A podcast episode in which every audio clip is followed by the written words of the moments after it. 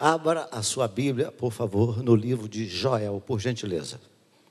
Jo, Joel. Joel. Alguém aqui, alguém aqui é habitante do planeta Terra? Vamos lá, gente. É ou não é? Você mora em Marte. Alguém aqui é habitante do planeta Terra? Vamos lá, é sério a pergunta, é sério. Então Deus, Deus vai falar com você que é habitante do planeta Terra. Se você for de Marte, não é com você. Joel. Joel capítulo 1. Podemos ficar sentadinhos mesmo, nós já estamos em pé. Joel capítulo 1, versículo 1. A metade do. É, é, e a metade do versículo 2. Versículo 1 e a metade do versículo 2. Palavra do Senhor que foi dirigida a Joel, filho de Petuel. Então é uma palavra profética. Deus deu a Joel essa palavra profética. Palavra do Senhor que foi dirigida a Joel, filho de Petuel. Ouvi isto, vós, velhos, e escutai todos os habitantes da terra. Repita essa frase comigo: todos os habitantes da terra. Vamos lá, tem muita, tem muita gente e pouca voz, todos juntos. Todos os habitantes da terra. Mais uma vez. Vamos fazer agora grito de guerra, três vezes. Ah, fica em pé, então fica em pé um pouquinho, fica, larga a Bíblia um pouquinho, fica em pé. Faz assim, uh, uh, uh, uh, já viram um troço assim na televisão? Uh, uh. O Lúcio me olhou com a cara atravessada. Todos, todos, vamos lá, vamos lá. Todos, todos, peraí, peraí todos os habitantes da terra. Três vezes, tá bom? Mas, tá bom? Não fica assim, não.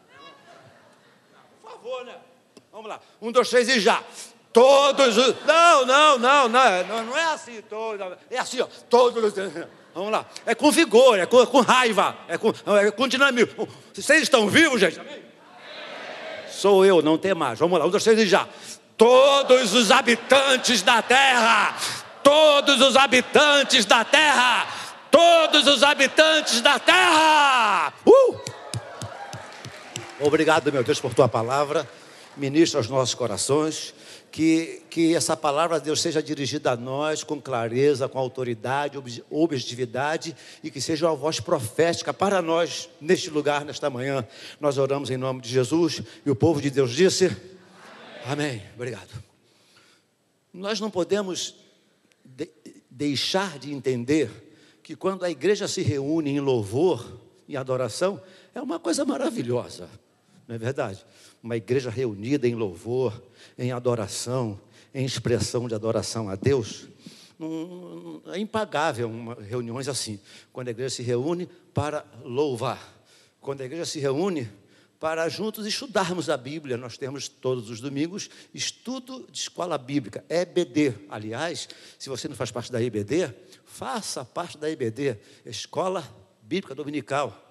É muito bom quando a igreja se reúne para a escola bíblica dominical, estudarmos a Bíblia. É muito bom, irmãos, quando a igreja se reúne para celebrações. Eu amo celebrar, gritar, pular, dar gritos de guerra. Isso, essas coisas são boas demais. É muito bom quando nós nos reunimos em comunhão, termos comunhão com os outros. Aliás, igreja que se preza gosta de ter comunhão, de jantar, de um churrasquinho, né? Eu não sou muito chegado, não, mas há quem gosta. Quem é que gosta de um churrasco diz aleluia? aleluia. Só tem gente que gosta. Tem gente que come até buchada de bode. Tem. Tem gente que come bucho. Aquele negócio que põe na boca, você não mastiga, ele cai lá para dentro. Então, é muito bom quando, é, quando nós nos reunimos para essas coisas que eu já acabei de falar aqui. Mas Joel, Joel, ele faz uma convocação, uma convocação completamente diferente dessas boas que eu já falei aqui. Joel vai convocar o povo da terra. Por quê? Joel ele está profetizando, ele não está profetizando coisa boa. Ele está profetizando privações.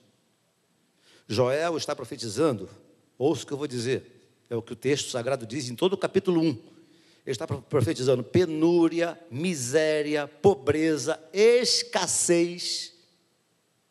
Joel é o dito chamado profeta do caos. Eu não quero ser profeta do caos, mas já ouvi aqui alguém, a, a, alguém os anúncios convocando as mães que oram porque os dias são maus. Então Joel, ele faz uma convocação para ao povo da terra que está entendendo que está vindo miséria, privações, penúria, pobreza. Palavra do Senhor que foi dirigida a Joel, filho de Petuel. E todo o capítulo 1 vai girar em torno de devastação. É uma leitura simples e devagar do capítulo 1 de Joel. Todo o capítulo 1 vai girar em torno de uma devastação, de um caos total. Não é um caos parcial, é um caos total. Ele chega a dizer que toda a terra está sendo assolada. Ele diz também: tudo que há no campo perece. Tudo, campo, lembra a nós alimentos, lembra a nós é, é, é, suprimento diário. Ele diz que toda a terra está sendo assolada, tudo que há no campo perece. Os lavradores, olha o que ele diz: ó, os lavradores estão envergonhados, no versículo 11.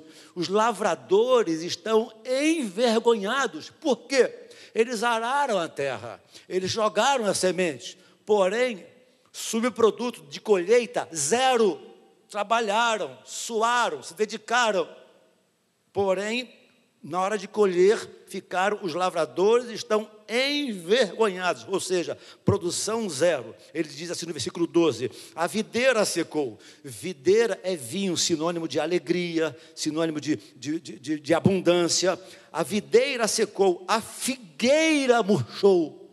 Você sabia que antes do povo de de Deus, os, os hebreus, entrarem na terra prometida, Deus prometeu a eles que daria uma terra que manava leite e mel, e lá em Deuteronômio capítulo 8, até sinaliza dessa forma. Deuteronômio 8,8 diz assim: ó, Deus promete dar uma terra de trigo, terra de cevada, terra de vides, terra de figueiras, de romeiras, oliveiras e de tâmaras, ou seja, mel. O judeu ortodoxo considera esses alimentos sagrados os judeus ortodoxos consideram esses alimentos sagrados. Aí Joel vem e fala assim: olha, a videira secou, murchou, a, a, a videira secou e murchou, a, a videira secou e a figueira murchou. Ou seja, o, que, é, o que era sagrado para eles, agora sai de cena. Então a situação é realmente caótica, a situação é realmente difícil, a, situação realmente é uma situação de caos. Murchou também a palmeira, beleza, prosperidade, a macieira secou. Todas as árvores do campo, diz o texto, versículo de número 12, todas as árvores do campo secaram e já não há alegria entre os filhos dos homens.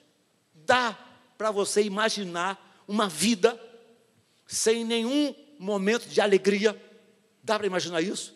Uma vida sendo vivida sem sequer desfrutarmos de um momento de alegria. Todas as árvores do campo secaram e já não há alegria entre os filhos dos homens. Crise nacional. Então Joel está profetizando crise nacional, caos, caos, caos total. Dias difíceis, dias dificílimos. A mensagem do livro não está dependendo, segundo o meu entendimento, da datação da época que foi escrito. Eu creio que pode ser uma mensagem que pode ser entendida perfeitamente hoje. Compreende? O caos estabelecido nas mais diferentes áreas da vida, que eu não vou citar nenhum deles aqui para não dar conotação política. A mensagem do livro de Joel não está de, dependendo da sua datação, creio que a sua relevância, a relevância do livro de Joel, ela pode ser muito bem entendida nos dias atuais, nos dias de hoje. Uma sociedade, olha, uma sociedade. Nós é, encontramos aí esse final de semana de carnaval. E a menina nem evangélica é, a cunhada da minha esposa, não é nem evangélica, mas ela foi, ela foi andar um pouquinho em Copacabana, ficou estarrecida. Estarrecida com o quê? Com a promiscuidade, com a banalização do que é sagrado.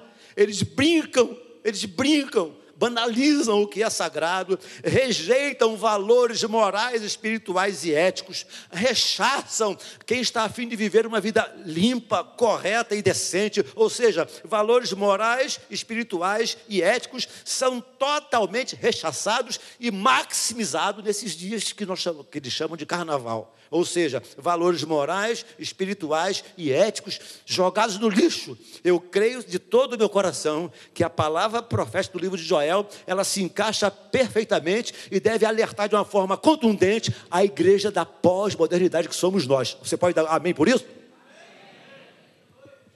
Isaías 59, 14 diz assim: ó, Por causa do pecado se multiplicará as transgressões por causa do pecado, as transgressões se multiplicam. O Isaías diz assim: o direito, o direito se retirou. Isso é Rio de Janeiro, é Brasil. O direito se retirou, a justiça fica de longe. Isaías 59, a partir do verso 14. O direito se retirou, a justiça fica de longe, a verdade, olha o que ele diz: a verdade anda tropeçando. Eu fiquei arrepiado quando eu li isso. A verdade, a verdade, meus irmãos, anda tropeçando nas praças.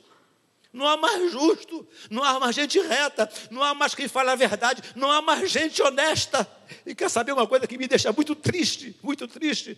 É quando o, o repórter descobre que alguém achou 500 dólares em algum lugar e devolveu. Esse sujeito vira manchete de, de fantástico. É fantástico. Ó, oh, ele devolveu. Ele não fez mais que a obrigação dele.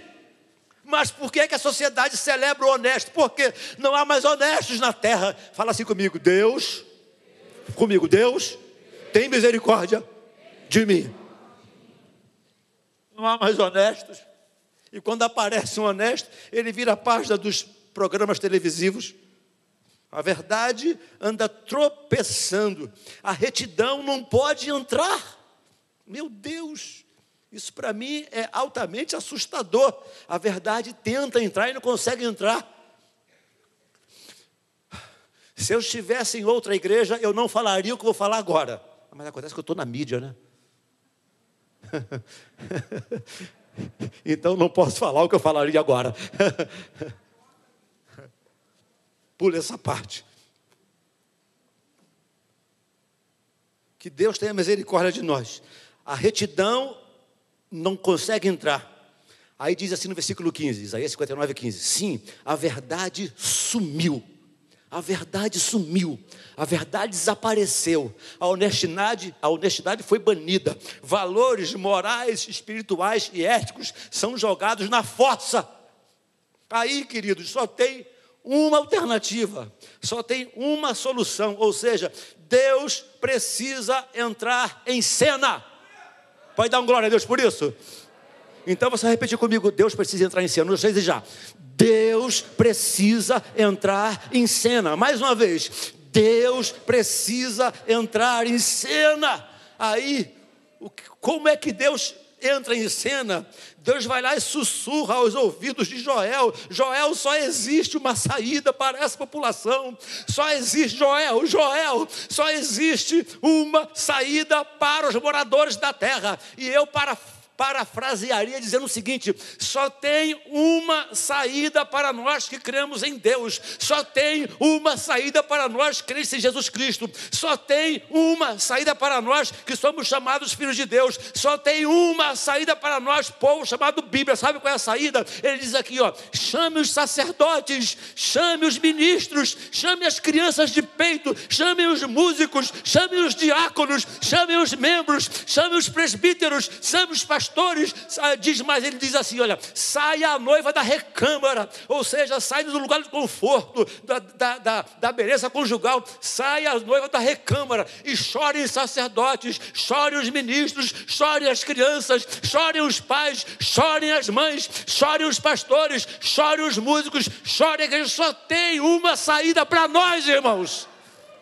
Não adianta reclamar de governos, não adianta reclamar da situação financeira ou socioeconômica. Não adianta, não é essa a solução. Quando Deus entra em cena, ele sempre sussurra aos ouvidos de um profeta. E Deus sussurra aos nossos ouvidos através da sua palavra profética. Hoje aqui, capítulo 1, 13. Cingivos de pano de saco.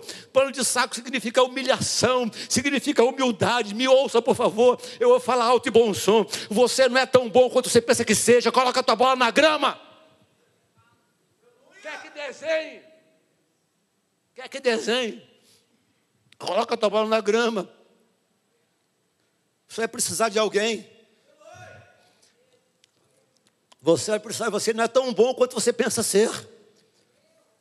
Eu, era, eu fui há alguns anos atrás, eu não vou dizer quanto tempo que pega mal, alguns anos atrás, eu era evangelista na Maranata. Já sou pastor há 37 anos. Para que, que eu falei?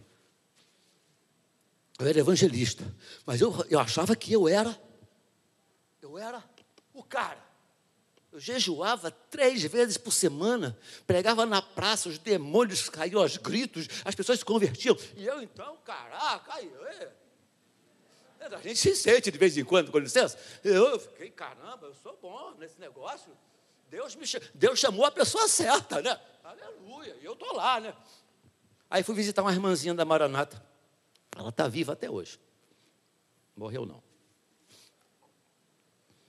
Sabe aquela, aquela irmã que fala, Jesus, Jesus, Jesus é maravilhoso? E quando eu bati na porta dela, no portão, ela veio e disse: Ah, irmão Davi, Deus me deu uma mensagem para o irmão. Quando eu vi o irmão aqui, eu pensei assim: é, vem coisa boa. Não é isso? Eu sou o cara, eu oro, jejuo, prego na praça, faço a obra de Deus para Arapondur. Deus me deu uma palavra, mas eu nem sei o que está escrito lá, não. Pega a Bíblia aí, aí é Miquel 5,8, me parece. Leia aí. Aí diz assim: Ele te declarou ao homem o que é bom. E o que é o que o Senhor pede de ti, senão que ames a justiça, pratiques a misericórdia e andes humildemente com teu Deus. Toma, toma, toma. A nossa suficiência vem do Senhor. E quando ele diz aqui, ó, cingivos de pano de saco, é humildade, é bola na grama, porque se não houver humildade, se a bola não estiver na grama, ele, como, como choraremos, como lamentaremos? Chorem, lamentem, Vim, diz o texto, vinde ministros de Deus. Há quem se engane achando que ministro de Deus é palavra diretamente a pastores. Não, ministro de Deus é para servos de Deus. Você se considera uma serva do Senhor? Você se considera um servo do Senhor? Você é um ministro, você é uma ministra de Deus. Vinde, ministro de Deus, passai a noite vestidos de pano de saco. Ah, a gente passa a noite, não no meu caso, né? Passa a noite na internet nas, nas, nos, nos, como é que fala? Nos sites nos, da vida. Passai a noite vestidos de pano de saco. Verso 14. Convoquem todos os moradores da terra. Aí, a convocação é para quê? Para a casa do Senhor e clamai ao Senhor. Nós estamos precisando, sabe do que? Unir força e nos unirmos na casa do Senhor e clamarmos ao Senhor. Só tem uma saída, apenas essa é a saída de Deus. Convertei-vos, olha aqui, o versículo de o capítulo 2, 12 diz assim: ó, convertei-vos a mim. Quem é que está falando isso? Quem é que está falando isso, irmão? Quem está falando isso? Convertei-vos a mim. Eu, é bacana saber que algumas pessoas gostam de mim, nem todas.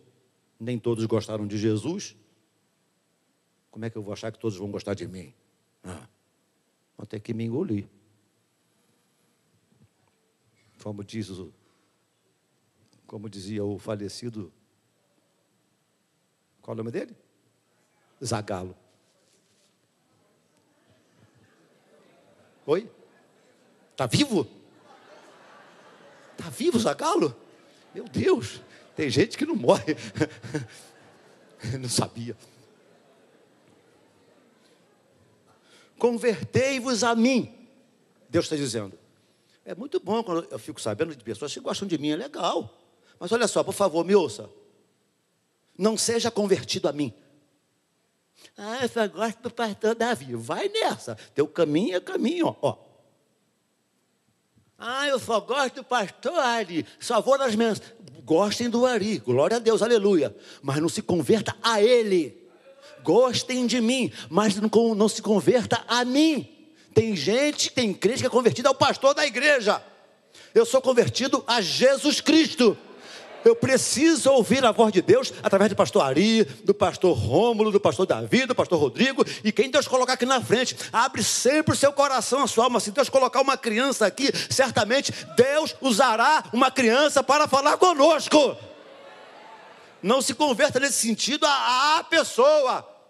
Somos mortais. Foram colocar flores nos pés de Pedro. Ele disse assim: Olha, eu sou mortal, eu sou homem como vocês. Agradeçam a Deus que fez com que este homem andasse. A minha conversão, a nossa conversão precisa ser a Jesus Cristo. Pastor Paulo César de Souza Brito, pastor presidente dessa igreja, meu pai, meu amigo, sei que ele me ama, estou trabalhando com ele há mais de 40 anos, mas eu não sou convertido a ele, gosto dele, tenho sou fã de carteirinha número um. Mas a minha conversão é a Jesus Cristo, é a voz de Deus. Enquanto Ele pregar o Evangelho com lisura, honestidade, presteza, estamos juntos, irmãos. Aí Deus fala: convertei-vos a mim, convertei-vos a mim. Cadê? Me perdi. 2,14 que eu falei? 2,12. Convertei-vos a mim com jejum, choro e pranto. E nesta grande assembleia, nesta grande reunião, na casa do Senhor, aí Deus fala: chorem os velhos, chorem os filhos. Olha só, os que mamam, até as crianças do berçário são convocadas a chorar. Me lembrei agora do, do, do de Nínive, quando o profeta Jonas profetiza a destruição de Nínive. Nínive será subvertida em 40 dias. Nínive será subvertida. Uma cidade com 120 mil pessoas. Naquela época, uma cidade com 120 mil pessoas era uma mega cidade. 120. Isso mesmo. Quando Jonas começa a pregar a destruição da cidade, sabe o que o rei fez? Pediu para todos os habitantes da sua, do seu, do seu, da sua Nínive jejuar e orar.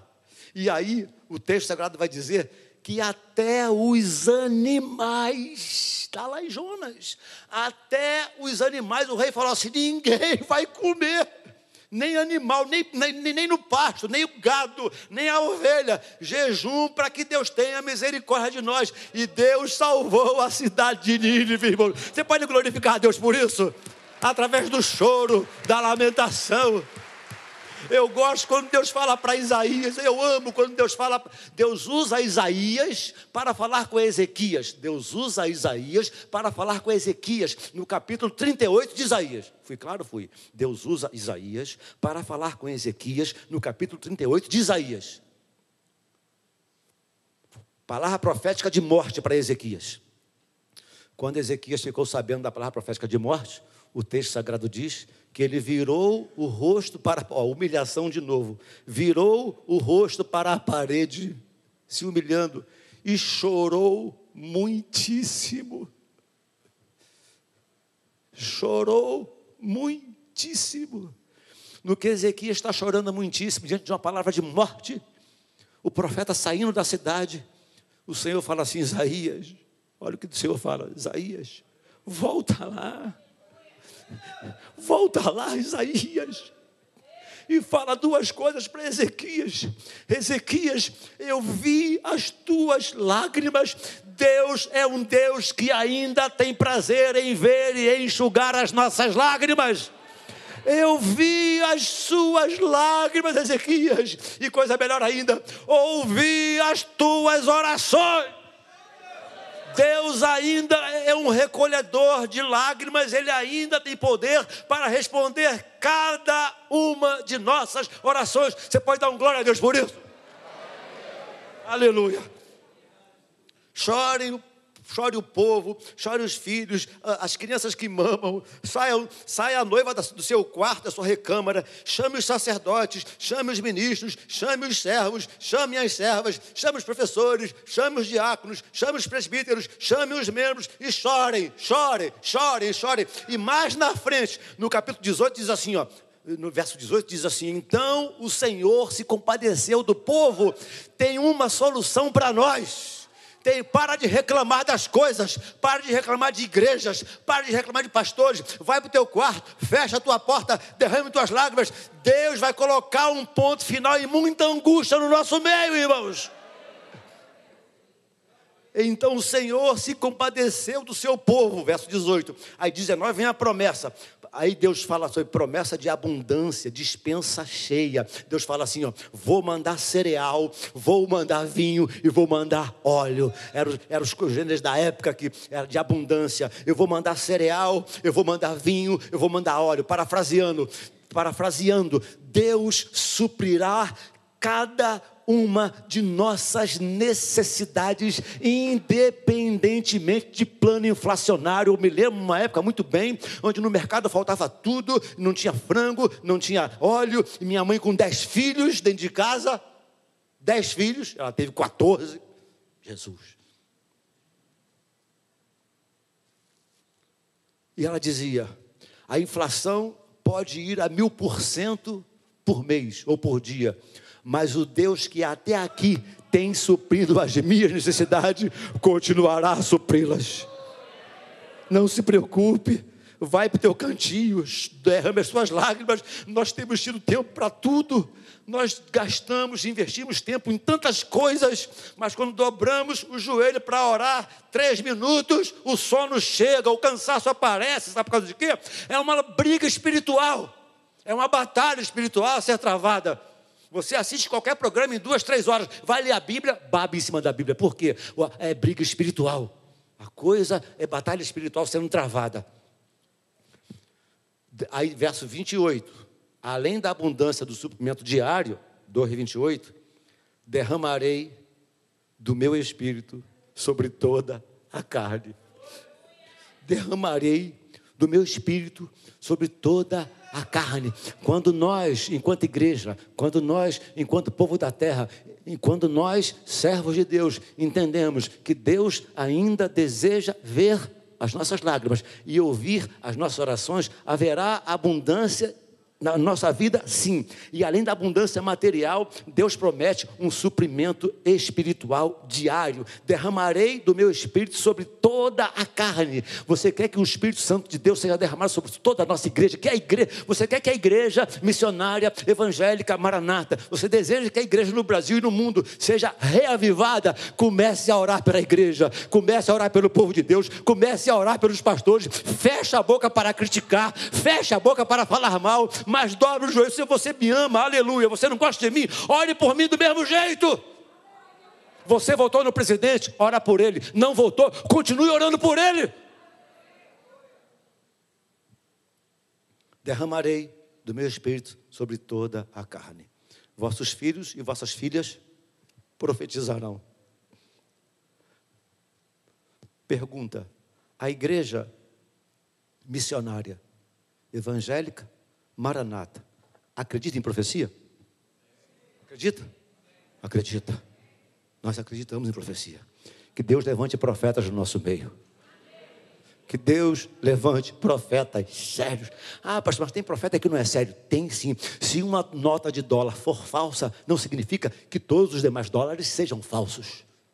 A gente julga a profecia e retém o que é bom mas que Deus levante profetas, vossos filhos e vossas filhas profetizarão, vossos velhos sonharão, vossos jovens terão visões, que Deus dê visão, que Deus dê revelação, que Deus dê orientação aos nossos jovens. Amém, querido?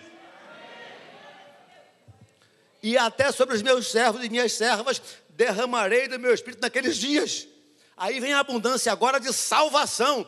E todo aquele que invocar o nome do Senhor será salvo. Quando a igreja ora, quando a igreja chora, quando a igreja está reunida, servos e servas, pastores e membros, diáconos e diaconisas são chamados para orar, jejuar e se humilhar. Não tem, não tem plano B. Deus promete salvar, Deus promete suprir, Deus promete fazer coisas maiores e melhores. Deus promete fazer coisas maiores e melhores, nem olhos viram, nem ouvidos ouviram, nem jamais penetrou no coração do homem o que Deus tem preparado para aqueles que o amam. Ele, porém, não o tem revelado pelo Espírito Santo que em nós habita. Deus tem coisas maiores e melhores para nós neste lugar, em nome de Jesus. Amém.